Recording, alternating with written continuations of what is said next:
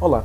Neste centésimo, trigésimo quarto episódio da Conversar é que a gente se entende, conversei com o advogado, ex-presidente da Associação Nacional dos Jovens Advogados Portugueses, ex-vice-presidente do PSD e deputado André Coelho Lima. Neste episódio começamos por falar sobre o espaço ideológico do PSD no espectro político português e sobre qual deve ser a estratégia de vitória deste. De seguida, conversamos sobre a definição de social-democracia, sobre a diferença para o socialismo democrático e olhamos para onde se enquadrava o PS. Falamos também sobre o lugar europeu do PSD e se ideologicamente o PPE é o partido certo para os sociais-democratas.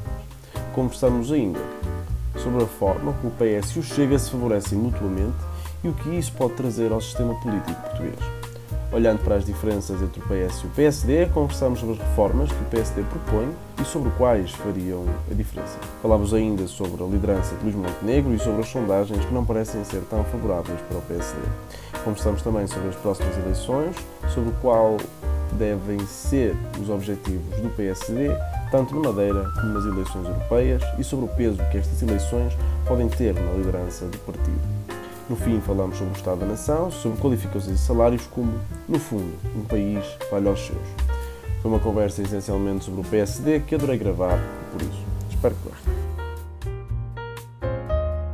Olá, sejam muito bem-vindos a mais um episódio da Conversar é que a gente se entende. O convidado hoje é o André Coelho Lima, a quem desde já agradeço ter aceitado o meu convite. Obrigado, Sr. Deputado. Uh, começava uh, por falar sobre uh, o PSD, o, o, partido em que milita e pelo qual é, é deputado. O PSD já está há oito anos arredado do Palácio de São Bento.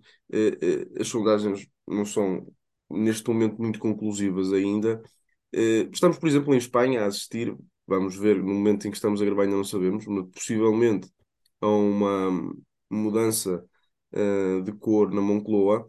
Como é que é possível em Portugal o PSD dar o passo seguinte que falta para conseguir uh, atingir os seus, os seus objetivos, que é ganhar uma eleição nacional? Hum.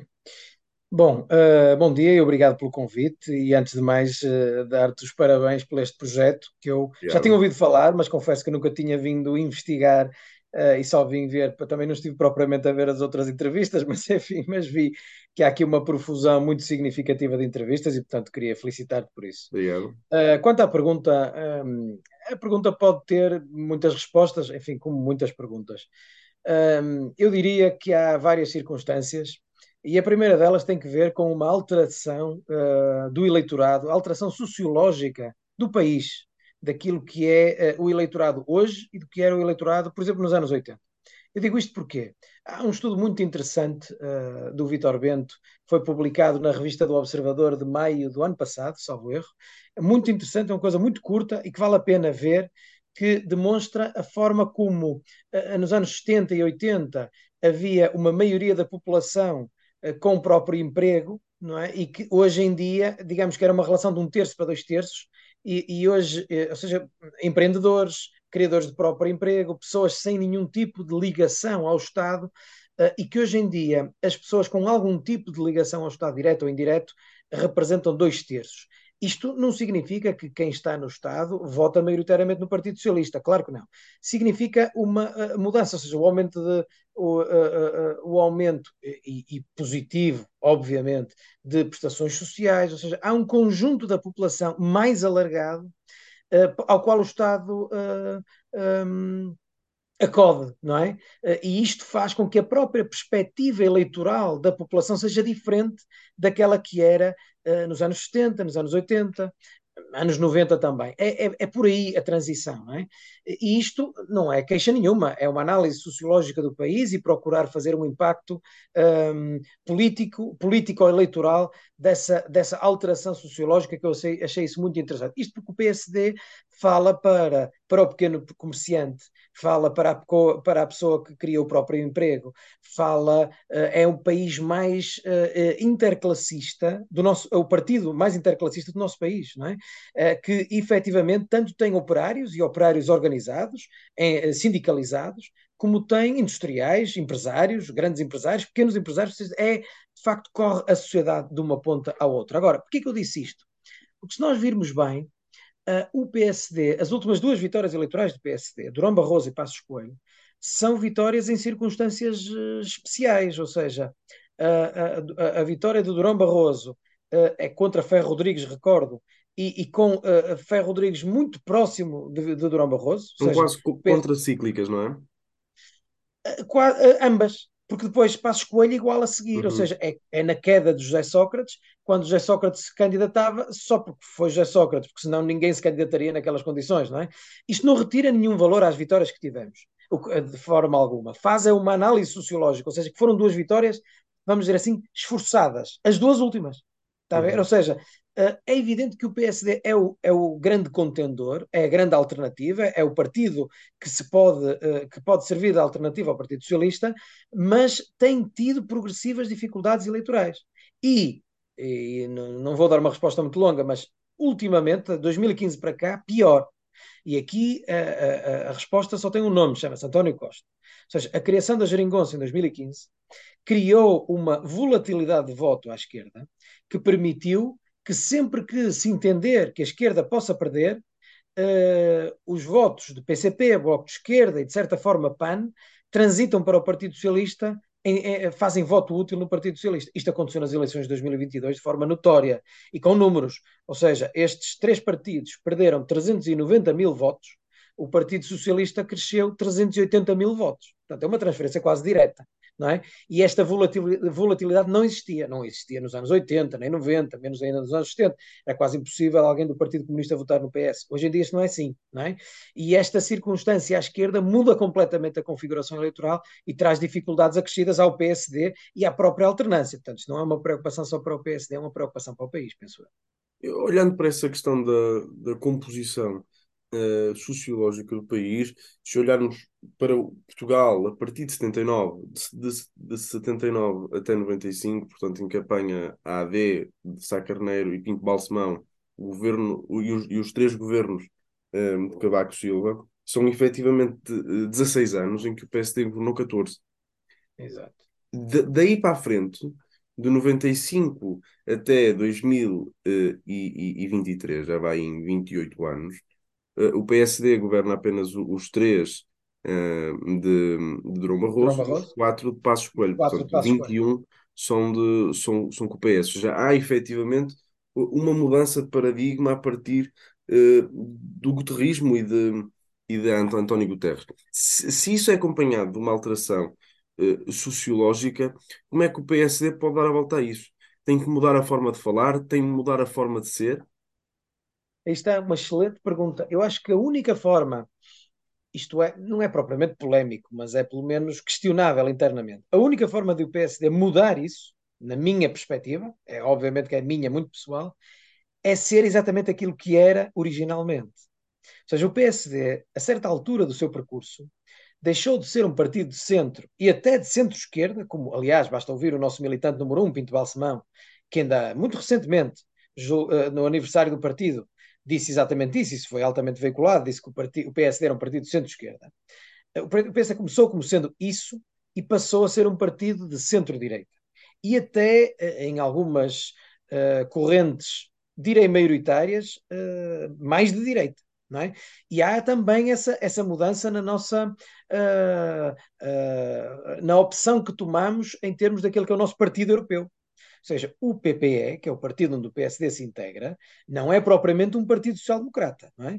Não é propriamente um partido centrista. Aliás, um, o PSD tentou inscrever-se na, na, na, na social-democracia europeia, que é onde está o Partido Socialista, e foi Mário Soares que vetou, não é? Isto ainda Sá Carneiro. E depois, mais tarde, eu até nem sabia, tive recentemente com, com Francisco Pinto Balsemão, como disse isto eu nem sabia. Tentamos nos inscrever num partido uh, reformista, uh, um partido europeu, não é? Uh, era reformista, era liberal e reformista, exatamente. Partido Liberal e Reformista. Mas acabamos por não entrar e com Marcelo Rebelo de Sousa entramos no PPE. Isto também muda aqui um pouco a configuração e claramente a governação Passos Coelho, muitíssimo, não é muito, é muitíssimo condicionada pela Troika e, portanto, com o cumprimento de objetivos económicos e com menos preocupações sociais, forçosamente, uh, acaba por nos uh, encostar, porque depois houve ali uma sensação dentro do partido, sobretudo após 2015, quando vencemos e não conseguimos governar, não é? Uma sensação de, de injustiça e de coesão e de ligação a esse período 11-15 como sendo quase uh, um período de glória, mas a verdade é que é um período de cumprimento uh, de um programa internacional, de um programa que está que não tem nada a ver com o programa uh, ideológico do PSD, não é? Por isso, que, aquilo que me parece é o PSD não pode deixar o centro ao PS. O PSD não pode deixar o centro ao PS. Isto é claramente a minha posição. E por isso isto é o PSD regressando àquilo que ele é originariamente. Aliás, nós temos este paradoxo que muitos dos protagonistas, eu diria, da direita do PSD, usam muito Francisco Sá Carneiro, que é talvez das figuras mais de esquerda que nós tivemos uh, no partido. E era-o por convicção, e era-o por ação, ou seja, não era só porque naquela época não se podia ser de direita, não era só isto, não é? Era, uh, o, o, Sá Carneiro foi uma figura disruptiva até em termos sociais. Veja-se o exemplo que ele dá enfim, e sem entrar aqui com as opções pessoais de vida como, como sendo statements políticos, mas acabam por ser, não é? Eh, e isto num, num líder de um partido Uh, que, que, que este, num, homem que foi deputado ainda na Assembleia Nacional, não é? Eh, e, portanto, ou seja, é, é, foi algo de disruptivo, afirmativo, foi algo que uh, demonstrou um PSD mundividente e cosmopolita, e não um PSD conservador ou democrata cristão não é? que é a maioria dos partidos que estão na, na, na, no espectro do PPE. Falando, falando sobre, sobre isso, o PSD, aliás, como está no nome, no nome é social-democrata, eh, mas quem está no grupo dos sociais-democratas é, é o Partido Socialista. Eh, se o PSD estiver ao centro e centro-esquerda, não acaba por estar no mesmo sítio onde está o PS? Não, porque o PS, o PS é do socialismo democrático nós somos sociais-democratas. E qual é a diferença? Sendo parecido, sendo parecido não é, porque o PS tem uma, eh, uma ligação maior uh, à, à, à, dimensão sindical, o PS é um partido socialista, tal como a, enfim, a, corrente socialista eh, europeia, não soviética, mas a, verdade é que a União Soviética era a União das Repúblicas Socialistas Soviéticas. Não é? Os partidos do Bloco Leste eram todos socialistas. E, portanto, há aqui um meio termo. Veja-se que o, o Partido Socialista tem maiores ligações, maiores afinidades pessoais e ideológicas ao Partido Comunista do que aquelas que tem ao Bloco de Esquerda que é, que é uma direita uh, diferente, não é? Enfim, em termos de origem é uma direita trotskista, mas é uma direita esquerda, diferente. Esquerda. Uma esquerda, perdão. Uh, e, portanto, uh, a verdade é que estas ligações, uma, é esta a origem do Partido Socialista. Aliás, veja-se a sua... Veja-se esta afirmação quase, até incomum, devo dizê-lo, de Pedro Nuno Santos. Já é absolutamente incomum ver-se uma afirmação de, de uma pessoa dentro de um partido que não é secretário-geral e estão no partido no governo há tantos anos, não é? Uh, mas isto, a, a, sua ascensão representa claramente que a origem do Partido Socialista é muito mais à esquerda do que aquilo que o é António Costa. Muito mais. Muito mais. E, portanto, os espaços verdadeiramente não se ocupam, não é? Porque o PSD não é exclusivamente centro-esquerda. O PSD ocupa o espaço do centro-esquerda ao centro-direita, naturalmente.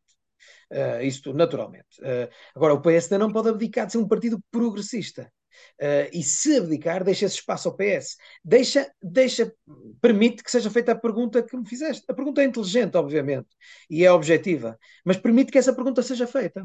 Porque o, PS, Sócrates era, era um líder uh, que governou muito mais à direita daquilo que é o espaço natural do PS, claramente. É? E, e, e, digamos, a, a questão, a discussão que existe internamente, Medina, Pedro Nuno Santos, no Partido Socialista, é muito entre esses dois PS em que um ocupa mais o nosso espaço, o outro ocupa menos o nosso espaço. Agora, a origem do PS, há que o dizer, é mais o socialismo democrático, ou seja, um partido socialista, mas que é socialista não. Uh, uh, uh, partidos socialistas não democráticos e partidos socialistas democráticos. É esta a diferença. A diferença. A social-democracia, a nossa, inspirada na social-democracia alemã e sobretudo sueca, a grande inspiração de, de, de Sá Carneira a social-democracia sueca. E aí, por exemplo, por exemplo, é quase uma contradição com aquilo que muitos, uh, muitos, uh, enfim, muito, uh, que a oposição diz, sobretudo a este governo. A Suécia e o Partido Social Democrata na Suécia têm impactos fiscais enormíssimos é dos países com maior impacto fiscal. É? Só que isto é aceito pela população, ou seja, é, ah, no contrato que se faz com o Estado, considera-se que o Estado é competente na gestão dos dinheiros que as pessoas lhes entregam, e portanto entrega-se-lhes uh, o dinheiro, uh, as pessoas entregam o tributo uh, e o Estado devolve com competência, com serviços públicos, com uma prestação eficiente, não é? agora, a verdade é que essa é a inspiração ideológica do PSD, é aquilo que, que é o exemplo sueco, digamos assim. Eu, eu sobre a questão de ser socialista democrático ou social-democrata, gostava de fazer uma questão, até porque recordo-me já fazer essa questão a, a, alguns militantes do PS dizerem-me que não há grande diferença. E uma vez deram uma, uma, uma resposta que era meramente geográfica, que era se olharmos para o sul da Europa, os, os partidos do centro-esquerda são eh, nominalmente socialistas. Temos o caso do PS, o caso do PSOE, Partido Socialista do Operariado Espanhol, o Partido Socialista Francês, o PASOK, que é o Movimento Socialista Panhelénico. Se olharmos para o centro da Europa, já vemos, e para o norte, já vemos eh, partidos sociais-democratas, como nos países nórdicos, Finlândia, na, na, Suécia, na Noruega, na Dinamarca e na Alemanha. E se olharmos para os países anglo-saxónicos, vemos partidos Labour, portanto, partidos que são trabalhistas, no caso inglês, mas se olharmos para a Austrália ou a Nova Zelândia, também tem o mesmo, o mesmo nome. Ou seja, a justificação, na altura, já não sei quem foi, me disse é simplesmente do nome e geográfico, não há grande, não há grande hum. diferença. Não é bem assim. Uh, desculpa interromper, pensei que já tinhas terminado a pergunta. Força, não, força. não, era, era, era mesmo isso, era se concorda com isto e, e, e, e, se, se isto está, não faz com que a social-democracia e o socialismo que o PS pode uh, defender, uh, não são a mesma coisa. Uh, é evidente que há pontos comunicantes é evidente que há, há, aliás, o que é um grande paradoxo da política portuguesa e não só. Há mais pontos comunicantes em termos ideológicos entre o PSD e o PS do que entre o PSD e os partidos à sua direita, ou até entre o PS e os partidos à sua esquerda, em certa medida, não é? O que é estranho, porque eles são os principais contendores, são os grandes adversários. Ora, essa, essa análise está bem feita, não sei quem a fez, mas está bem feita. O que eu acho é que isso é uma, um, é uma perspectiva, mas não é a resposta. Ou seja, isso é efetivamente assim, mas a questão não é nominativa, não é apenas nomenclatura. É que os uh, partidos sociais-democratas uh, do norte da Europa não são ideologicamente iguais aos partidos socialistas do sul da Europa. São menos de esquerda. E, e, aí é que entra uma mistura. Ou seja, o Partido Socialista Português está na mesma família europeia que o Partido Social Democrata Sueco, mas em muitas, em muitas dimensões há maiores afinidades entre o PSD português e o PSD sueco pelo menos originárias. E, portanto, isto, claro que há vários vasos comunicantes, torna isto muito confuso. Mas a questão não é necessariamente geográfica, ela é ideológica com diferentes impactos uh, geográficos. Por exemplo, pegando no exemplo do Labour, eu penso que a, a, a questão aí de nomenclatura tem, eh, na Austrália e Nova Zelândia, tem que ver com o facto de serem uh, também Reino Unido, claro. Mas aí é mesmo só nomenclatura, porque o Labour em Inglaterra não é um partido, o Partido Trabalhista não é um partido sindical, não é um partido muito de esquerda. Aliás, quando vimos o, o, uh, o New Labour com Tony Blair, não era nada disso. É? O, o, New Labour de Tony Blair podia ser o PSD. Mas o, o Labour de Corbyn já era, uma, já era uma coisa diferente. Tal e qual. E, no entanto, o partido é o mesmo. Ou seja, por isso é que é muito difícil criar aqui uma camisa de varas ideológica onde se diz o partido está aqui. Às vezes as questões têm respostas mais até ligeiras do que profundamente ideológicas, não é? Porque precisamente por isso que acabamos de falar. Se for Jeremy Corbyn, o Labour é uma coisa. Se for uh, Tony Blair, o Labour é outra coisa. Se for uh, uh, Sá Carneiro, o PSD é uma coisa. se for Passos Coelho, o PSD não é a mesma coisa, não é? é, é ou não foi a mesma coisa naquele período, não é? Portanto, é objetivamente assim, ou seja, e, e, e, inevitavelmente assim. Eu há, há pouco falei dentro do Partido Socialista, em diferenças de protagonistas, que mudaria uh, o rumo e, e, o impacto eleitoral dos partidos, não é? E connosco é igual, não é? Connosco é igual. Uh, o que significa que, eu diria assim, uh, e o melhor é, é, é, é, fazer mesmo um exemplo gráfico. Se o PSD vem daqui, o PS vem daqui, tem esta parte aqui em que se cruzam, não é? E, portanto, nós, eu lembro-me de uma, uma grande intervenção de Marcelo Rebelo de Sousa no Congresso do Coliseu, um, em que ele vinha de avião não sei de onde e aterrou e foi direto para o Congresso, aquelas coisas que, que ele gosta de fazer, e disse assim: não, a grande riqueza do PSD é que nós temos muitos homens de esquerda e dos bons. Mas também temos liberais, muitos liberais, e dos bons. E é exatamente assim. Ou seja, o PSD vai do setor liberal ao, ao centro-esquerda, claramente. E tem no seu eleitorado conservadores, claramente que tem conservadores. E, e, e, no, e no, entanto, foi Marcelo Rebelo Souza que inscreveu o partido no PPE. Há, há pouco falou sobre isso. Um, é o partido ideal a nível europeu para o PSD? Um, eu penso que se pensamos do ponto de vista estratégico, é. Uh, e acho que foi assim que Marcelo Rebelo de Sousa pensou. É um, é um partido uh, líder em termos europeus, não é? E que tem, obviamente, afinidades connosco, naturalmente. Se falarmos em termos ideológicos, tenho mais dúvidas. Seria o ALDE, portanto, o Partido dos Liberais, o mais indicado? Uh, se, se, bem percebi, foi nesse partido que, segundo uh, Pinto Balsemão, nos tentamos uh, inscrever. Aliás, eu, salvo erro, Pinto Balsemão ainda não foi aqui entrevistado, portanto, deixo já esse desafio e podes fazer-lhe essa pergunta que ele saberá responder melhor do que eu. Mas julgo que foi nesse partido que nos tentamos inscrever. É nesse partido que está a IEL. E, e há, pouco, há pouco disse que, que, que, o PSD tinha mais afinidades com o PS do que com os seus do que com os seus possíveis parceiros à direita, mas estaria no mesmo grupo que ele. Quando se fazem aquelas, aquelas uh, bússolas ideológicas, não é? Que eu adoro fazer, sai normalmente sempre no mesmo sítio, não é? Aquilo tem esquerda e direita, mas depois tem, também tem uh, libertarianismo e autoritarismo, não é? Pronto. Uh, a, a, Iniciativa Liberal é um partido que está na direita, eles não gostam que se diga isto, mas está, não é? Está, e sobretudo, enfim, do ponto de vista do conceito económico, está claramente, mas em termos de, uh, uh, um, enfim, de políticas progressistas, não está. Ou seja, é um partido libertário, mas é um partido de direita. Não é? Que é normalmente onde eu calho. Eu normalmente calho no meio entre, os, entre, esquerda, entre esquerda e direita e muito acima na parte libertária.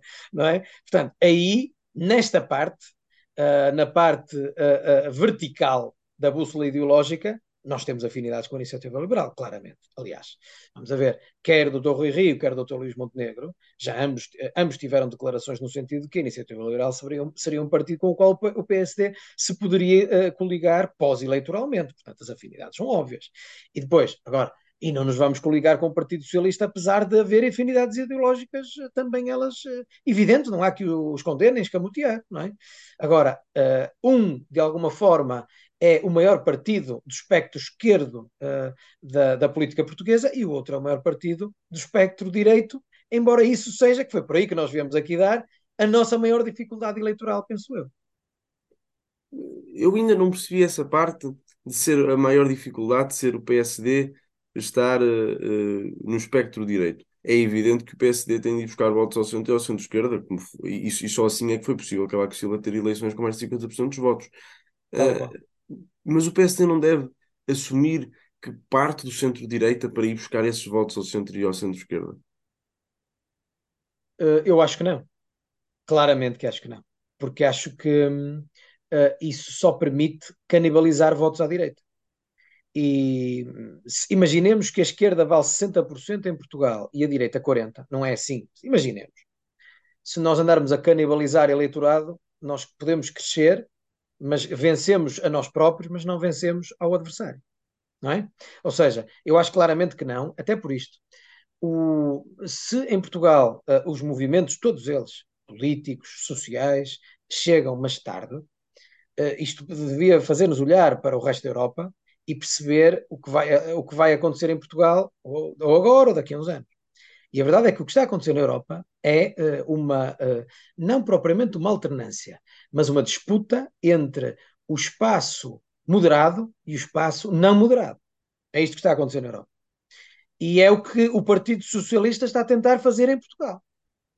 Promove o Chega o mais possível, precisamente para fazer do Chega o seu adversário e fazer com que o Chega cresça no espaço da direita e com que isso permita que o, que o PS absorva todo o eleitorado moderado. É isto. E isto é terrível para o PSD. E por isso é que eu eh, respondo com um rotundo não, com ponto de exclamação, à pergunta que me fizeste, sem a mínima hesitação. Basta ver assim: o PS venceu as eleições, o PSD perdeu as últimas. Mas a verdade é que o PS e o PSD juntos têm praticamente, ora, uh, o, o, PS, o PSD teve 29, o, o, o PS teve 39. Portanto, é, é, é isto é brutal. São 70% dos votos do eleitorado. Sim, é mais é brutal. do que qualquer outro país europeu. Acha que aquilo que o PS faz com, com o Chega, de constante antagonização, muitas vezes através uh, da presidência uh, da Assembleia, é, pode ter um efeito idêntico àquele que teve em França? Eu não tenho dúvidas que pode. O crescimento desse, desse lado e o aparecimento do Macron num centro que Isso. pode matar Isso. os dois partidos do centro. É, aí está. Eu não tenho dúvidas que pode. E eu não tenho dúvida que é isto que o PS, o PS tenta fazer. A menor dúvida. E é precisamente por isso que eu dei a resposta que dei antes. É precisamente por isso que eu acho que o PSD não pode cair nessa esparrela e é esse espaço que tem que disputar com o PS. É esse espaço que tem que disputar com o PS. Acha que, de certa forma, se olharmos para o caso francês, em que há, há alguém que aparece no centro, de certa forma, alguém liberal, de centro-esquerda, que aparece no centro e consegue captar todo o centro, matando os republicanos e os, e, e os socialistas, acha de alguma forma que o PSD deve ser antecipadamente esse Macron? Eu acho, eu não tenho a menor dúvida. Esse é o meu PSD. E esse seu PSD, quais são os principais pilares em que se baseia para, para se divulgar e para mostrar aos portugueses em que é que é diferente do PS? Hum. Bom, hum, isto entrando nas, nas diferenças é o fundamental, é o que as pessoas querem saber, mas tudo o que tivemos a dizer até aqui dificulta que se seja honesto nessa resposta, não é? Porque é muito fácil, é fácil, eu digo já, um, dois, três, quatro, cinco, política fiscal, uh, digo já, não é? Mas isso não é eh, para a conversa que estamos a ter, não é? Uh, eu penso claramente que uh, o PSD, sendo isto um bocado clichê, o PSD é um partido reformista. Esta é a sua marca. Aliás, penso que, eu disse isto há um bocado, aquilo que, que me disse Pinto Balsemão é que o PSD exigiu que fosse incluída a expressão reformista no partido, ao qual, no partido europeu ao qual queria aderir. Reformista. O PS é um partido situacionista. O PS não é um partido de progresso. O PSD é um partido de progresso. Eu, eu, eu penso que é melhor destrinçar-nos nesta perspectiva de abordagem da sociedade do que estar a falar em políticas fiscais, em políticas de defesa, em políticas de uh, uh, em diplomacia internacional, que não é muito diferente. O PSD, uh, assentando naquele que é o seu eleitorado e que é, e que é a sua militância, já é menos, infelizmente. Mas, como eu disse no início, de self-made men, de pessoas que que, de pequenos comerciantes, de pessoas que querem construir, querem construir os seus negócios, a sua vida, querem progredir e também querem fazer progredir o país. Fazer progredir o país é algo que o PSD pode apresentar ao país. O PS não apresenta isto. O PS, aliás, ontem a, a, intervenção de Eurico Brilhante Dias diz isto muito bem, que é uh, uh, os portugueses estão melhor e quando os portugueses estão melhor, o país está melhor. Isto é verdade, porque o país é feito pelas pessoas. Só que se isto for feito uh, na lógica, que esta é claramente conceptual no Partido Socialista, de o Estado de ter mais meios para ser o Estado a determinar que as pessoas estejam melhor, isto é o que faz o Partido Socialista.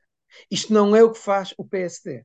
Isto, o PSD acha exatamente o contrário. Acha que deve criar os meios para que as pessoas estejam melhor de per si e não através de uma intervenção direta do Estado. Não significando isto que o Estado deixa de ter investimento público, nomeadamente reprodutivo, obviamente. Não significando isto, nunca, que o Estado deixa de ter apoio social. Nunca.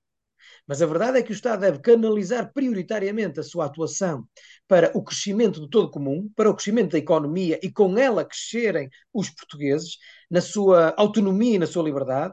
E o Partido Socialista não pensa assim.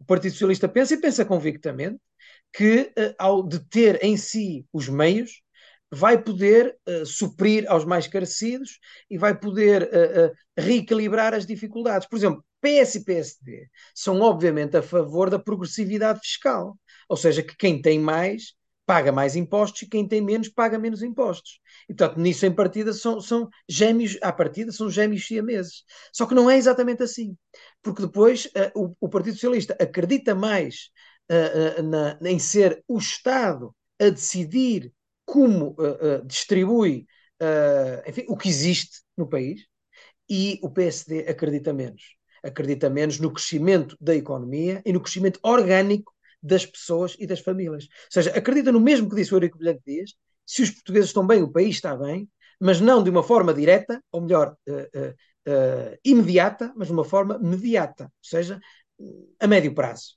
como uma consequência de políticas económicas e não como uma satisfação direta da pessoa e dos cidadãos. Eu concordo que, ou melhor, eh, até posso concordar que o PSD pode ser um, um, um, partido reformista e o, PS, e o PS um partido situacionista, como os definiu. Uh, e eu, enquanto pessoa do centro-direita, muitas vezes dou por mim a falar sobre as reformas estruturais, a necessidade das reformas estruturais.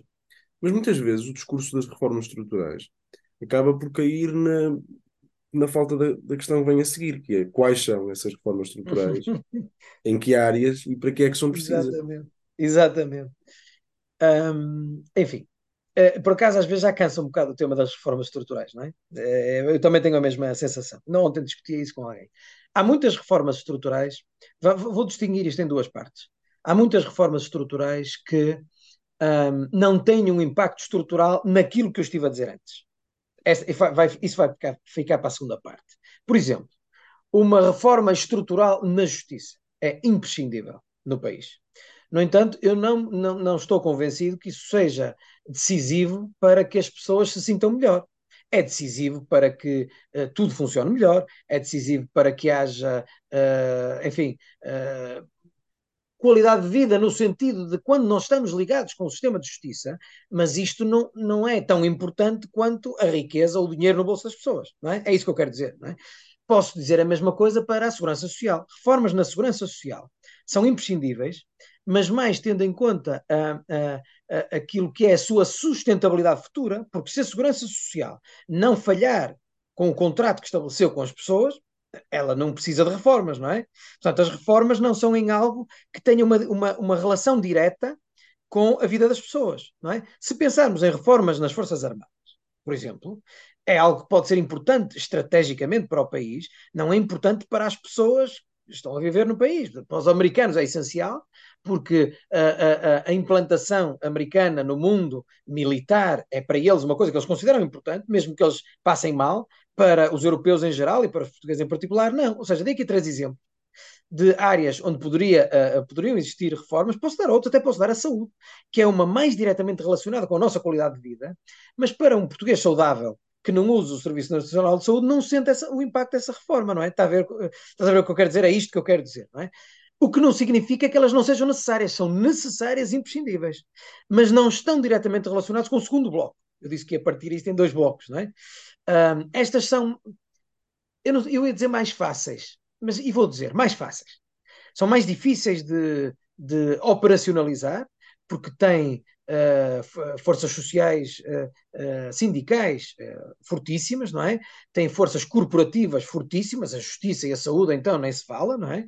fortíssimas, são muito difíceis porque as forças corporativas são, por natureza, conservadoras, ainda que sejam de esquerda, e, e, e o Partido Comunista é o partido mais conservador de todos os partidos que temos em Portugal, claramente, não tenho a menor dúvida. Portanto, não, não confundamos esse conservadorismo com o conservadorismo britânico, é o partido de manter, é conservador na Constituição é conservador, é manter, não é? E, portanto, é um partido profundamente conservador, e, portanto, as, as forças corporativas são conservadoristas e, e, e, são conservadoras, e ao serem, uh, uh, dificultam as reformas. Nesse sentido, são mais difíceis. Mas, do ponto de vista das alterações legislativas, daquilo que se pode mudar, são mais fáceis, porque são circunscritas numa área, num setor, não é? Mais difícil é o segundo bloco. E o segundo bloco são as reformas estruturais tendentes a fazer de Portugal o país que nós sonhamos que ele seja. Isto é uma coisa muito idílica, não é? Não chega a ser utópica, acho que utópica não é, mas idílica é. Que é mas é o que disse, é o discurso do Primeiro-Ministro ontem, é aproximar Portugal dos países mais desenvolvidos da Europa. Esta é a reforma estrutural e esta não é sectorial. Esta não é de justiça, de segurança social, das Forças Armadas, uh, não, é, não, é de, uh, da, uh, de, não é de áreas, não é? da saúde, não é de áreas, é do país como um todo. não é? A, a, a, intervenção que se faça na justiça provavelmente não tem nenhum impacto em que nós nos aproximemos ao nível da qualidade de vida dos, dos países mais desenvolvidos da Europa, não é? Ou tem reduzido o impacto. Mas é a tal reforma uh, transversal ao país, que é o quê? Que é o quê? É tudo, não é? É crescimento económico é crescimento económico. Ao, ao, falarmos em crescimento económico, estamos a falar em mexer em tudo. Em mexer nas relações laborais, em mexer no Código de Trabalho, em mexer na justiça e no, no célere funcionamento da justiça. Mexer, ou seja, em não fazer as reformas numa perspectiva, mas numa outra perspectiva. É? é uma que vai de uma ponta à outra. Vai naturalmente na política fiscal. Ou seja, vai naquilo que possa proporcionar o nosso crescimento na atração de investimento, na, em, em, perceber que uh, o turismo é importante, mas não gera valor, não é? Não, não, não, uh, em, em, perceber que nós conseguimos ter pessoas brilhantes, estamos, também já estou farto daquela conversa da, geração mais preparada de sempre, é sempre a geração mais preparada de sempre, a próxima daqui a dois anos vai ser a mais preparada de sempre, e daqui a quatro também, é sempre, não é isso. O problema é que essa geração está uh, uh, com uma preparação superior àquilo que o país pode responder. E não estou a falar só de vencimentos, estou a falar de expectativas de vida, estou a falar, estou a falar de tudo, estou a falar de centralismo, estou a falar de uma pessoa que, vi, que nasça em Chaves ou que viva na Guarda ou em Guimarães, onde eu vivo, não tem, se quiser sonhar, se quiser crescer, as mesmas possibilidades que uma pessoa que vive em Lisboa. O centralismo é uma das maiores dificuldades que nós temos ao crescimento, ao nosso crescimento nós temos que nos uh, condicionar ou uh, uh, limitar ao negócio, à, geração dos negócios daqui, da nossa região, enfim, criar uma loja, criar uma coisa aqui para. Não, não tem alcance nacional aquilo que podemos sonhar e ambicionar. E isto é brutal, porque não é só económico, não é só, isto não é nada regionalista. Isto é ceifar as pernas a milhares, milhões de pessoas brilhantes que surgem pelo país todo e que não conseguem, por dificuldades geográficas, uh, pôr a sua, o seu brilhantismo ao serviço do país também. Não conseguem, têm dificuldades. Olha, tu és um exemplo disso. Que, que estás uh, a tentar furar a tentar furar e a, e a, conseguir falar com toda a gente, enfim, e toda a gente está disponível para falar, mas há dificuldades óbvias. Se estivesse em Lisboa, já estavas noutros sítios, eh, ia ser chamada a dar opinião na SIC Notícias e, e na TSF, naqueles programas de, que, que, dos mais novos, e aqui não estás. Portanto, é, é, isto é objetivo. Não querer analisar isto é não uh, analisar o essencial. Gostava de ir depois uh, a esses temas com que terminou em, uh, esta última, esta última resposta aos temas da, talvez mais relacionados com a, com a perspectiva futura uh, dos salários, até dos mais jovens e da educação. Mas antes disso, gostava de voltar rapidamente ao PSD para falar sobre, temos a falar sobre o que é o PSD, sobre se calhar um pouco passado do PSD, para falar sobre o futuro mais próximo uh, do partido e sobre o presente ou passado mais recente. Uh, ao fim de, de um ano uh, de liderança de Luís Montenegro, as sondagens não estão muito melhores do que estavam uh, no tempo em que era vice-presidente do, do PSD. Que, que, que, que, retrospectiva faz deste, deste último ano? Há uma coisa que eu não resisto a dizer. As sondagens não estão muito melhores do que estavam no tempo em que eu era vice-presidente, mas parece que estão muito melhores, porque as mesmas pessoas consideravam essas sondagens fraquíssimas agora consideram-as extraordinárias. Uh, é, é, um facto, não posso deixar de dizer. Agora, uh, vamos a ver. Há aqui duas questões sobre as quais eu queria, duas perspectivas sobre as quais eu queria responder a essa questão.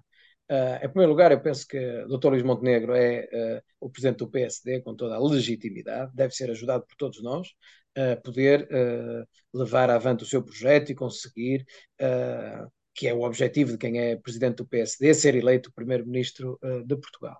Um, acho que devo reconhecer que o Dr. Luís Montenegro tem eh, revelado um empenhamento muito significativo, é? ou seja, tem tido uma agenda sobrecarregada, tem, estado, tem, tem tido um esforço assinalável por estar uh, no terreno, tem, uh, faz visitas mensais pelos diferentes distritos e, e digamos, tem-se notado esse empenhamento e ele deve ser naturalmente assinalado. E, e, naturalmente apoiado que é aquilo que, que é o nosso papel. Mas, por outro lado, a verdade é que, quando a, a, resposta na perspectiva das sondagens, que foi onde foi colocada a pergunta, a realidade que as sondagens demonstram é que uh, há uma perda histórica do Partido Socialista, em termos de sondagens, é? histórica, porque perde 14 ou 15 pontos, face àquilo que, que foi, quer o seu resultado uh, em sondagens, quer o seu resultado eleitoral. É uma perda histórica, foi a pique, e essa perda não representou uma subida do PSD nem perto de proporcional. Ou seja, o PSD não conseguiu, o, que as sondagens revelam, que elas têm o valor que têm, só revelam o momento, não tem nada a ver com quando as pessoas forem votar. O que as sondagens revelam é que, efetivamente, uh, o PSD não terá conseguido uh, uh, ir buscar 10% daquilo que o PS perdeu. E isto deve ser preocupante, porque uh, as tais sondagens que refere antigamente eram com o PS com uh, sondagens de 38 e, e 39, não eram com o PS com sondagens de 28 ou 30, não é? E isso muda completamente a perspectiva. Portanto, com o PS a descer tanto, e se não é o PSD a ganhar, quem é que está a ganhar? E isto volta para o início da nossa conversa. Não está a abstenção. Uh, não está a abstenção. Acho que estão a ganhar os partidos de esquerda, porque, tal como eu disse no início, boa parte da expressão eleitoral do PS foi à esquerda. Mas eles estão a recuperar, não é? Estão a recuperar Sim, o que perderam de voto útil. Pronto, é isso. Estão a recuperar o que perderam de voto útil. Mas isso não é a nossa conversa. Essa não é a nossa conversa, não é a conversa do PSD. A conversa do PSD é entrar pelo, pelo lado do PS. É por isso que, por exemplo, com toda a legitimidade, o PSD, quando foi o Dr. Rui Rio presidente e o Dr. Montenegro chegou a ser candidato com o Dr. Rui Rio e, e uh, outros candidatos, mas, enfim, sobretudo aqui o Dr. Montenegro, havia duas perspectivas diferentes para o PSD. E, e, e era, era, é bom que assim seja, que as pessoas perceberam. O, o Dr. Rui Rio considerava que o PSD era um partido de centro, que tanto que ia do centro-esquerda ao centro-direita o, Dr. Luís Montenegro considerava que o PSD devia ser um federador das direitas. E ao dizer isto, dizia-o, aliás, eu lembro-me da primeira entrevista, foi à SICA, a Clara de Souza, que ele, como adversário na altura, ele disse-o claramente. E isto é, é, defensável. Ou melhor, eu posso discordar, naturalmente, mas acho, acho que é absolutamente legítimo que se tenha essa perspectiva. Eu acho é errada, não é? Uh, porquê? Porque é, é, essa perspectiva faz, é, é, faz com que nunca se cresça à, à, custa do partido que está à nossa esquerda. É isso que as sondagens estão a revelar, não é? Ou seja, nós só podemos crescer na medida em que eh, chega a iniciativa liberal possam perder para nós. Isto não é verdadeiramente crescer se o bloco da direita não tiver mais votos que o bloco da esquerda. Permita que eu, eh, eh, que eu faça esta descrição, não é? Ou seja, aquilo que eu acho é que a grande oportunidade eleitoral do PSD está naqueles 70%. São, está naqueles 70%. Está no maior partido português, que é uh, aqueles que oscilam entre o PS e o PSD. Tanto votam PS como PSD. Este é o maior partido português. Nem é o PS nem o PSD. São, é este eleitorado. Centro que vota aqui e vota acolá e decide quem governa. E por isso é que eu acho que é um erro estratégico nós situarmos-nos uh, uh, como uma locomotiva dos partidos de direita, porque deixamos de falar para onde está a grande maioria do eleitorado português. O PSD vai ter duas eleições importantes no próximo ano, as eleições da Madeira, onde não quer perder o governo regional que tem desde sempre, um, e as eleições europeias, onde quer voltar a ganhar as eleições, uh, já não acontece há uns anos, uh, e ter mais eurodeputados uh, que o Partido Socialista. Eh, por um lado, gostava de perguntar o que é que é uh, uh, um, mau um mau resultado nas regionais da Madeira. O PSD já perdeu a maioria absoluta. o que é que é um mau resultado? É não ganhar a maioria absoluta com o CDS com, em coligação? É perder de todo o governo, mesmo com o apoio dos outros? Não. Mau resultado é perder o governo. Isso eu respondo já. Mau resultado é perder o governo. E que estou absolutamente convicto que isso não vai acontecer. Uh, Miguel Albuquerque tem feito um trabalho extraordinário e também na minha análise uh, acho que a mudança para poder ter existido foi na última eleição, não nesta. Onde ela podia ter existido era na última eleição e na última não aconteceu e portanto acho que o PSD, uh, que é um exemplo de sucesso uh, na Madeira e, e, lá está, de sucesso político, não é de sucesso eleitoral. O PSD ganha não é porque as pessoas são do PSD. O PSD ganha porque o PSD faz. O PSD ganha porque o PSD traz progresso PSD ganha porque o PSD traz desenvolvimento. E as pessoas são reconhecidas a isso. e, portanto, não querem trocar o certo pelo incerto, porque sabem que ali tem desenvolvimento. E acho que vai ganhar e vai reforçar. Mesmo que o, que o, PS, o PSD neste momento tem maioria absoluta com o CDS e vai, vai coligado com o CDS. Se a coligação não tiver a maioria absoluta, é na mesma um bom resultado? Ouça, uh, eu, eu, não queria, eu percebo as perguntas, não é? Uh, que são mais de, de, próprias de jornalista. Eu não queria estar a fazer uh, estimativas que pudessem especular sobre o resultado da Madeira. É? Ou seja, aquilo que eu queria dizer é: eu não tenho dúvida nenhuma que o PSD vai vencer as eleições da Madeira, não tenho dúvida nenhuma que uh, os madeirenses vão reconhecer o excelente trabalho que Miguel Albuquerque tem feito uh, e, e o, o, bom resultado será aquilo que os madeirenses determinarem. Acho que o PSD, mau resultado é perder, uh, bom resultado é vencer. Sobre... Não, não, não, gosto muito de, de, de, estar a fazer análise de mais, mais dois pontos, menos dois pontos, não é muito o meu registro. É, mas era aí que eu ia, que é sobre as eleições europeias ganhar por pouco sim é um mau resultado.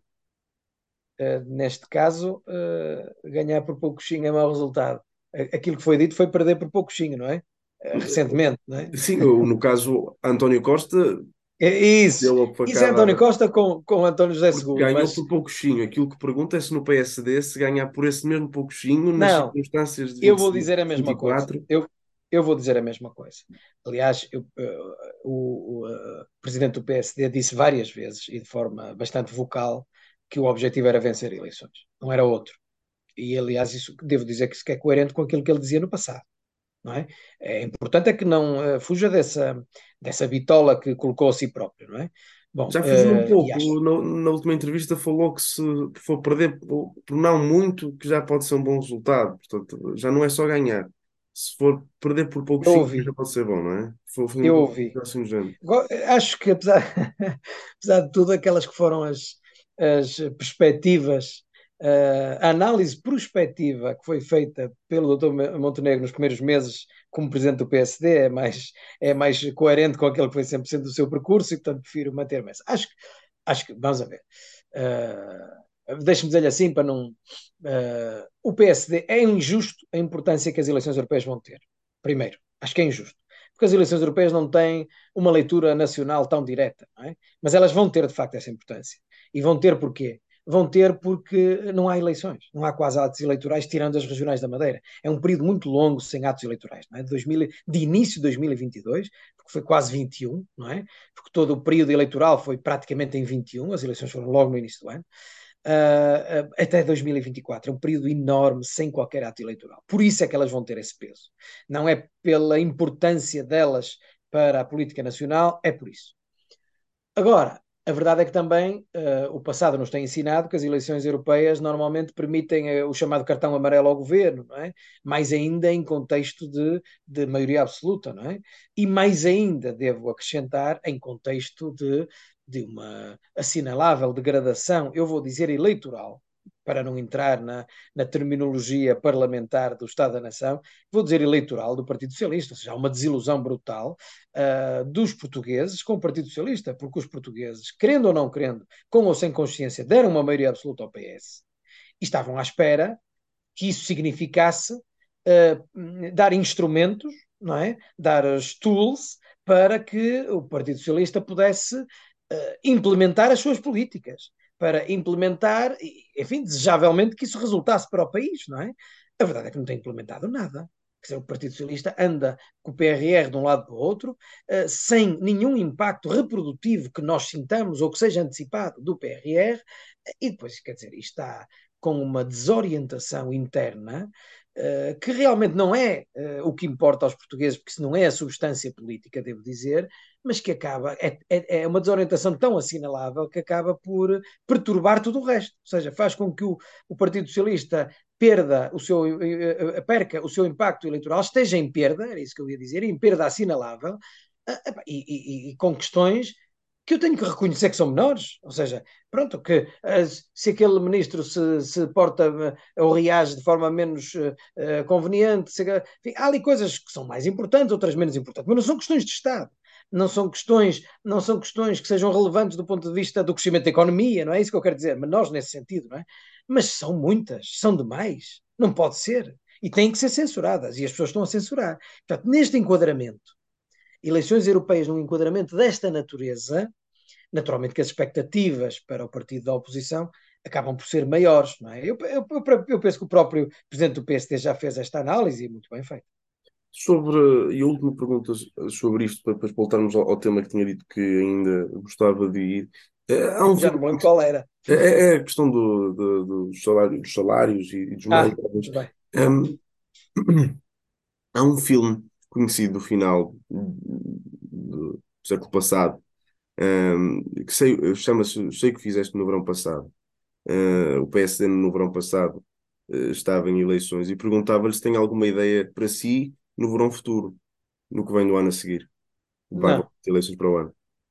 Uh, sim, tenho uma ideia. No, ora bem, eu espero que no verão futuro possa uh, ir de férias com a minha família, como tenho ido nos últimos anos, que é, normalmente eu uh, fixo essa, esse objetivo. Contento, sou uma pessoa que se contenta com pouco. E, okay. portanto, eu, a todo, cada dia que passa, digo assim, caramba, já consegui isto, achava que não ia conseguir. Portanto, já, já, já, ou seja, vou superando já, já consegui, já estou bem. Estou sempre preparado para voltar tudo atrás. Ou seja, eu percebo, claro que eu percebo a pergunta. Gosto de brincar com essa pergunta. Uh, eu tenho uma resposta já. Ela não é resposta tipo, eu detesto respostas tipo, mas depois vou criando frases para mim próprio. Uh, e a resposta que eu dou sempre a isso é uh, que eu nunca estou interessado em nada. E não estou mesmo. Estando sempre disponível para tudo porque eu não sei aquilo que possa aparecer. Eu acho mesmo que é errado, e acho convictamente, que as pessoas se vejam coisas para si próprias, sobretudo na vida política, é? Seja lá o que for. Acho sempre errado, acho que corre sempre mal. Para além de ser errado, corre sempre mal. E eu não, nunca caí nem nessa esparrela, uh, nem, nem tem que ver com o meu feitio, está a ver? Portanto, eu não vejo nada para mim no verão futuro, vejo, vejo continuar a trabalhar, vejo continuar a contribuir, vejo poder contribuir mais, acho que quero sempre contribuir mais. Uh, e espero que tenha oportunidade de contribuir mais. Sim, é isso que eu espero. Uh, poder contribuir para o país e que isso seja visível. Uh, espero. eu, o que me trouxe para a política é aquela obsessão de não acreditar na vida depois da morte. Eu sou, sou uma pessoa que não tenho fé, enfim, portanto, sou agnóstico e, portanto, não, não, acredito que exista vida depois da morte. E, portanto, tenho uh, uma certa obsessão no tempo de vida. Se cada um der o seu contributo no tempo de vida, foi isso que me trouxe para a política. E, portanto, vou andando. Vou andando e vou uh, correspondendo às solicitações o melhor que posso e sei.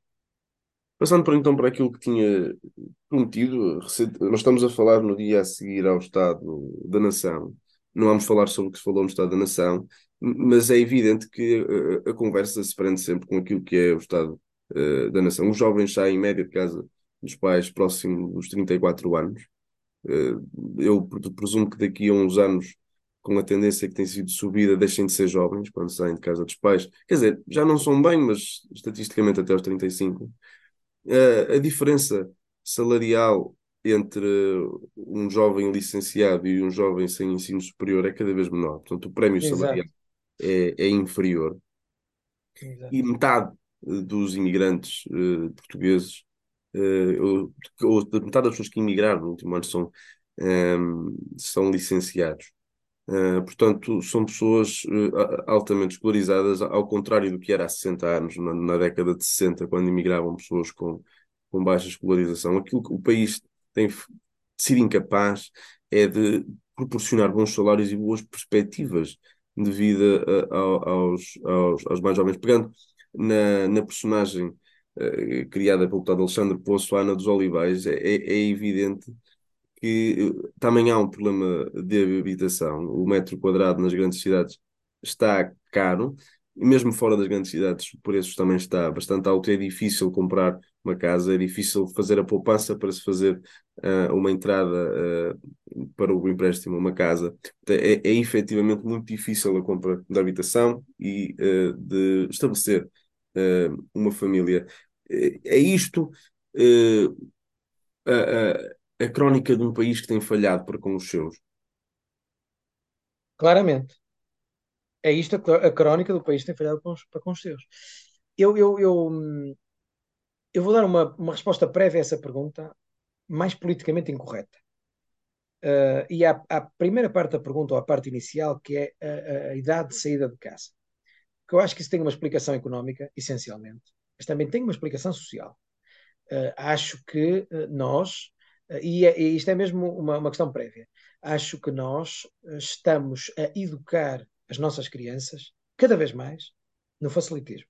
Cada vez mais não os, lhes permitindo uh, uh, confrontar-se com dificuldades, mas tentando que não tenham que se confrontar com as dificuldades. Os pais da minha geração uh, tentam, na maior boa fé que pode existir, dar aos filhos tudo que possa, o que lhes possam proporcionar. Vivem a vida dos filhos, tornam os, os filhos o centro da sua própria vida. Eu acho que isso é completamente errado. E essa é também uma das explicações isso é que eu disse que era um ponto prévio, para as pessoas, para um certo situacionismo, para um, uma certa acomodação das pessoas quererem ficar em casa, haver menor ambição.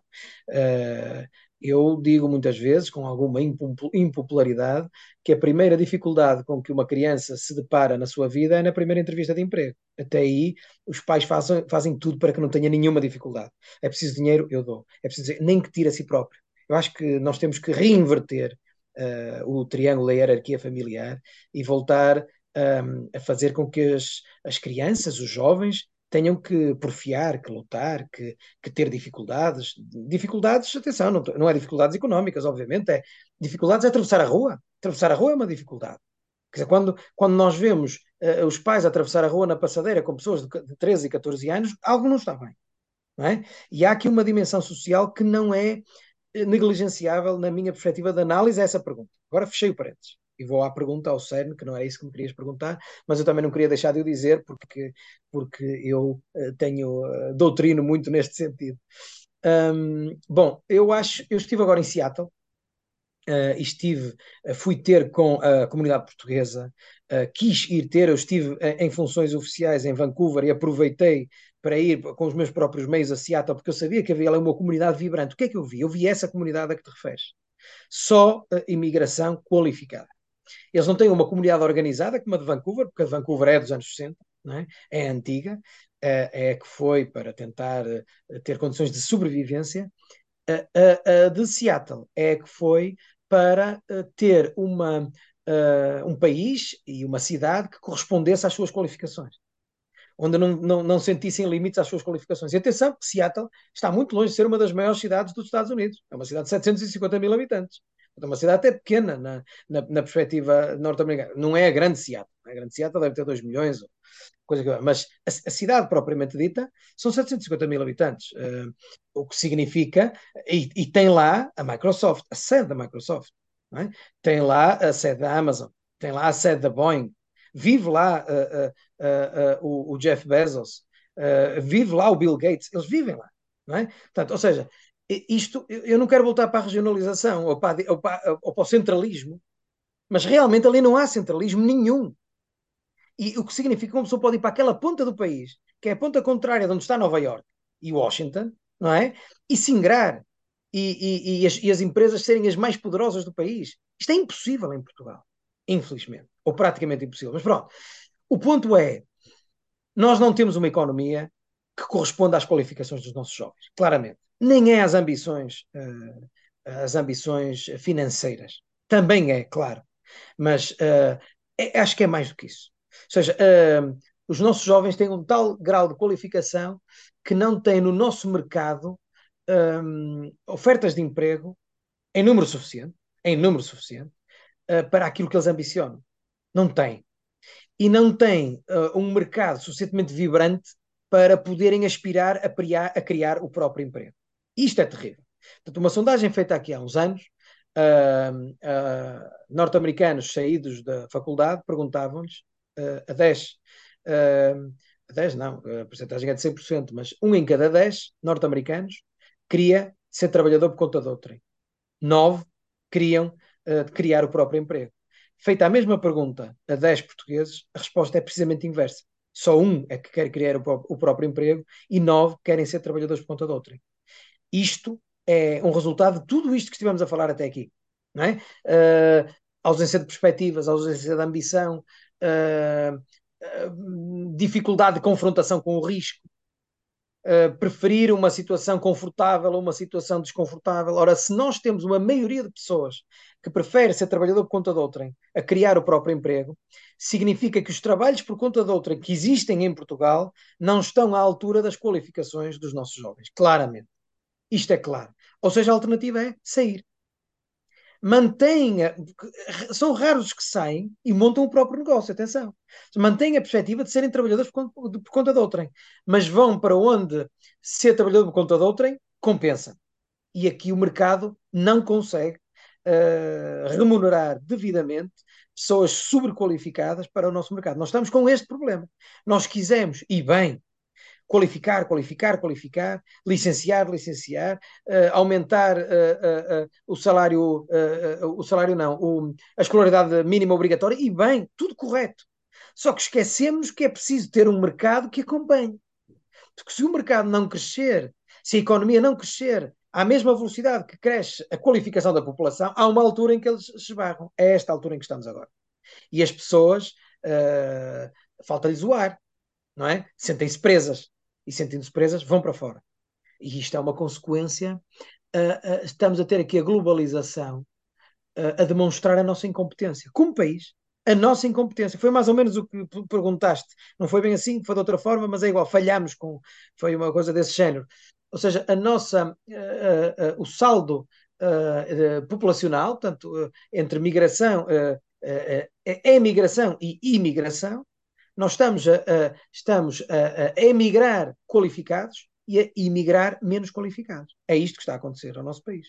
E os menos qualificados estão a fazer uh, uh, o, o, os trabalhos que os portugueses não querem fazer, e acho, acho profundamente irresponsáveis as políticas anti-imigração que ainda existem Uh, em Portugal, acho irresponsáveis, até do ponto de vista da, da, da, da segurança social e, uh, e, e, e, das necessidades de emprego mesmo, mas a questão não é essa. A questão que estamos nesta pergunta que me fazes, que é fundamental, é estamos com um saldo emigratório de qualificados. Ou seja, isto é terrível para o país. Exportamos o que temos de melhor, mandamos para fora o que temos de melhor, mas verdadeiramente eles estão lá. Eu escrevi isto a propósito da, da conversa que tive fantástica com a Daniela Braga, que é, é um exemplo disto que eu estou aqui a dizer.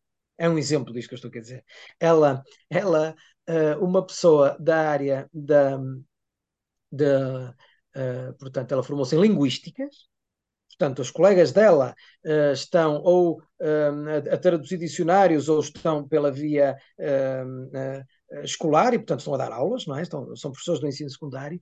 E ela é uma das 12 conselheiras do Joe Biden em inteligência artificial e, e é CEO da Defined IA, que é uma das empresas de inteligência artificial mais, com maior crescimento nos Estados Unidos. Como? Será que ela conseguia isso que se ficasse no Porto, onde vivia? Não conseguia. E, e as pessoas fazerem-se esta pergunta e, e, e, darem a si própria essa resposta é terrível para nós como país. Portugal tem sido um país hum, praticamente estagnado nas últimas uh, duas, duas décadas. Aquilo que realmente também se percebe é que também foi, nas, foi no início do século que, que há a, a, a, onde a curva da, das qualificações eh, sobe mais que a curva da produtividade. Ou seja, até aí o aumento das qualificações coincidia com o aumento da produtividade. A partir do início do século isso deixa de, de, de acontecer. O país está estagnado, a produtividade não aumenta aos níveis que deveria aumentar com o aumento de, das qualificações que tem sido feito. Os salários uh, reais também não têm aumentado. O salário mediano, acho sempre mais interessante olhar para o salário mediano que para o salário médio. O salário médio é influenciado uh, nem tanto pelos salários baixos, porque tem um mínimo mas muito influenciado pelos salários mais altos. Se olharmos para o salário mediano, que julgo estar abaixo dos mil euros, é algo que demonstra um, que os salários são efetivamente uh, muito, uh, muito baixos. O que é que aconteceu para a produtividade deixar de acompanhar a, a, a, a escolarização num país cada vez mais terciarizado uh, e num país aberto à Europa através de, de uma política monetária comum e através de exportações abertas para toda a Europa. Uh, o que aconteceu foi que a nossa economia não conseguiu acompanhar, sobretudo uh, naquilo que é mais relevante para, o, para a produtividade, que é a produção industrial, a produção empresarial. Isso é o que é mais relevante, não é? E nós não estamos aí. Ou seja, nós não. não basta dizer assim: a Auto Europa é o maior contribuinte líquido para o PIB nacional. É uma empresa, é uma indústria, que não é portuguesa. É uma, é uma indústria que está uh, em Portugal. Ou seja, a resposta é esta. A, a, a, resposta, qual é a resposta do, da, Itália? Não, do norte da Itália. A resposta do norte da Itália está aqui. Está não propriamente em Milão, mas, mas, mas em Bari, em, em, eh, naquela zona do norte, aquela zona fortemente industrializada, produtiva, produz, produz. Nós deixamos de ter isto. Nós matamos, nós matamos a certa altura, eh, aqui, na minha região, o têxtil, uh, que continua, o têxtil e o calçado é, continua a ser o, o grande empregador na, na, na, região, na região do Val do que é, que é onde eu nasci e vivi sempre. Um, e a verdade é que o que salva o têxtil e o calçado nessa altura, no início do século, é a maior empresa têxtil do mundo, que é a Inditex, estar aqui a 150 km, que é, é, é, está na Corunha, não é? Ou seja, isso salvou-nos. Uh, a, a, empresa dona da Zara começou a produzir para o mundo todo de uma forma brutal e, obviamente, que produz uh, em contexto de proximidade e que o norte de Portugal estava aqui mesmo à mão, não é? E isto salvou a economia, uh, salvou a indústria têxtil, sobretudo, não é? Mas isto foi um remédio só, não é? não foi, não foi nada de estrutural. Sim, que é? A indústria têxtil portuguesa é até um exemplo da indústria que tem, eh, que tem aumentado as exportações e, e tem conseguido modernizar-se. No, no caso do, do, do, calçado, o calçado português começa a ser cada vez mais conhecido em feiras internacionais. Até um bom exemplo. Eu acho que mais o calçado. Acho Sim, que mais o calçado. É, é, mais o calçado, mas tem sido um exemplo de como uh, o norte do país tem conseguido tem, ter, alguma vitalidade e, e, e de renovar esse, essa indústria mais, mais o, o calçado, é verdade. Certo, mas porquê? Porque o calçado que produzia, uh, como se diz na, na indústria, a feitio para outras marcas, não é? Ou seja, as grandes marcas italianas produziam aqui uhum. em Portugal, uh, fez essa transição ainda nos anos 90 faz essa transição e começa o Made in Portugal a ter prestígio e, e, chegou a uma dimensão de ter o prestígio a seguir ao Made in Italy, não é? Portanto, o que significa a marca própria. Qual é a diferença aqui? Ah, não é uma questão de orgulho, é uma questão de valor, não é? Porque marca própria, obviamente, vende com, uh, com, margens muito superiores, é o valor acrescentado é muito superior. O têxtil ainda não fez bem essa transição. Ou seja, o têxtil tem uma, um impacto grande uh, na exportação, é verdade, mas não tem, portanto, na produção têxtil, mas não na criação de marca própria que seja relevante internacionalmente. Acho que não. E talvez esse fosse. Nós temos aqui uma indústria têxtil, eh, têxtilar, têxtil e vestuário, uh, com muito know-how, muitíssimo know-how, mas não conseguimos ainda ter marcas que efetivamente. Nós não temos nenhuma Zara. Não precisamos ter uma Zara, não é? Nenhuma HM, eh, nenhuma, não é? Ou seja, nós vamos às lojas, nenhuma daquelas é nem, nem de perto portuguesa. Não é? E, portanto, aí uh, o têxtil debate-se com esse problema, não é? Tem a Inditex aqui perto, mas debate-se com esse problema. Agora sim, a resposta é essa. Agora diz-me assim: ah, isso depende dos empresários. Claro que depende. Mas e o Estado não tem nenhum papel nisto? Não há quem. Uh, uh, eu lembro que na altura, ainda do governo Cavaco Silva, se dizia isto: que o têxtil era para fechar. O têxtil era para fechar. É profundamente errado é? Porque aquilo que eles queriam dizer é, era isto, esta conversa que estamos agora a ter, mas ainda com menos informação, é? Ou seja, porque aquilo era manobra intensiva, era, dependia sobretudo de manobra barata, não é? Uh, e portanto, se dependíamos de manobra barata, não era assim que íamos ser competitivos internacionalmente, isso é verdade. Só que o que havia era que fazer a reconversão deste tecido industrial. E para isto nunca houve verdadeiramente investimento. Este é que é o investimento reprodutivo do, P, do PRR. Claro que qualquer pessoa aqui me dirá assim, ah, eh, qualquer pessoa do governo dirá, não, não, nós estamos a apoiar esta e aquela empresa. Recordo sempre os fundos comunitários que vieram para Portugal nos anos 90 e que não foram efetivamente uh, utilizados para a reconversão do, do, do setor industrial. Portanto, isto tem que ver tem que ver com muitas coisas, não é? Em primeiro lugar, eu, eu, não posso dar culpas aqui aos governos. Isto tem que ver com a cultura empresarial portuguesa, que infelizmente não é. Hum, como é que eu ia dizer? É uma cultura ainda muito de origem familiar. Todos os negócios são de origem familiar, mas muito fechada, uh, muito uh, voltada para o lucro imediato, muito pouco voltada para o reinvestimento. Não é? Uh, muito, lá está, o, o pequeno empresário que se torna no grande empresário Uh, e, e, que não, não tem ambição de passar para além da sua própria uh, do ganho de qualidade de vida em si próprio e na sua família, para uma ou duas gerações, não é? Ou seja, acho que falta, é evidente que eu não posso generalizar, há muitos excelentes empresários em Portugal, mas acho que o tecido empresarial uh, falta esta perspectiva conquistadora que nós portugueses já fomos no passado. É? Esta perspectiva de poder ambicionar a que uma marca, uma, uma empresa portuguesa possa efetivamente uh, ser competitiva internacionalmente e não só neste nosso micromercado. Nós temos aí a globalização a permitir-nos isso, mas não temos tido tecido empresarial com ambição verdadeiramente empresarial para isso. Acho que a partir do momento em que as nossas empresas nos proporcionam aquilo que queremos do ponto de vista pessoal, já está tudo bem e o resto, o que vier a mais, venha.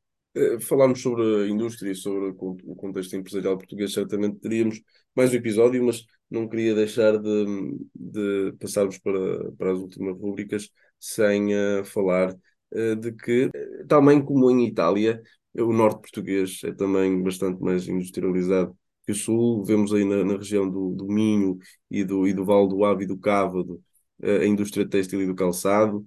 Aqui da minha região, do, do Val do Tâmega e Sousa, uh, os móveis e, e, a indústria das cadeiras, mas também a indústria mais moderna, como por exemplo a Farfetch, uh, também Nortenha, também aqui da zona do Porto e, e, e, do, e do Minho. Calma que a Farfetch é de Guimarães e de e Felgueiras. Minho, está, e do Minho.